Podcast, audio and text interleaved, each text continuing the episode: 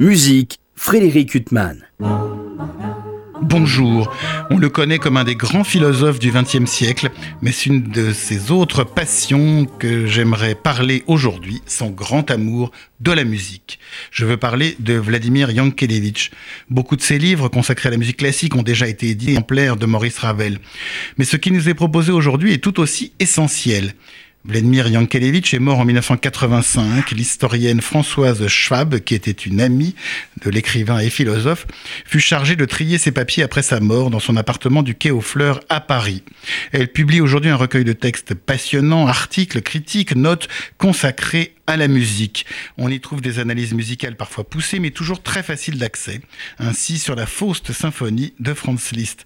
On y trouve aussi l'amour de Vladimir Yankelevitch pour les musiques françaises et espagnoles et un certain dédain, on doit l'avouer, pour la musique allemande, et cela même avant la Seconde Guerre mondiale.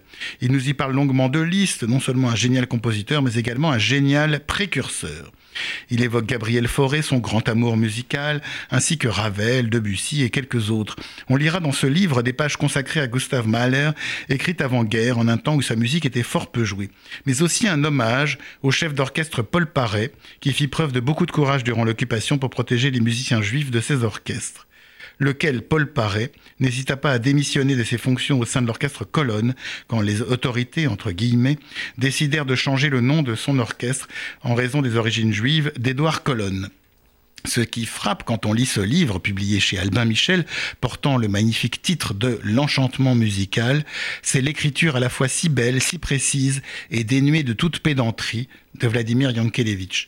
Et n'oublions pas l'humour de ce grand monsieur qui, évoquant son amour du déchiffrage des partitions, nous dit Lorsque je joue du piano, je joue aussi bien la première fois que la vingtième, et aussi mal la vingtième que la première fausse modestie sans doute quand on voit le genre d'œuvre pour piano qu'il parvenait à jouer et avec qui il les jouait, Aldo Ciccolini, Monique Haas, Jean-Joël Barbier et bien d'autres grands pianistes.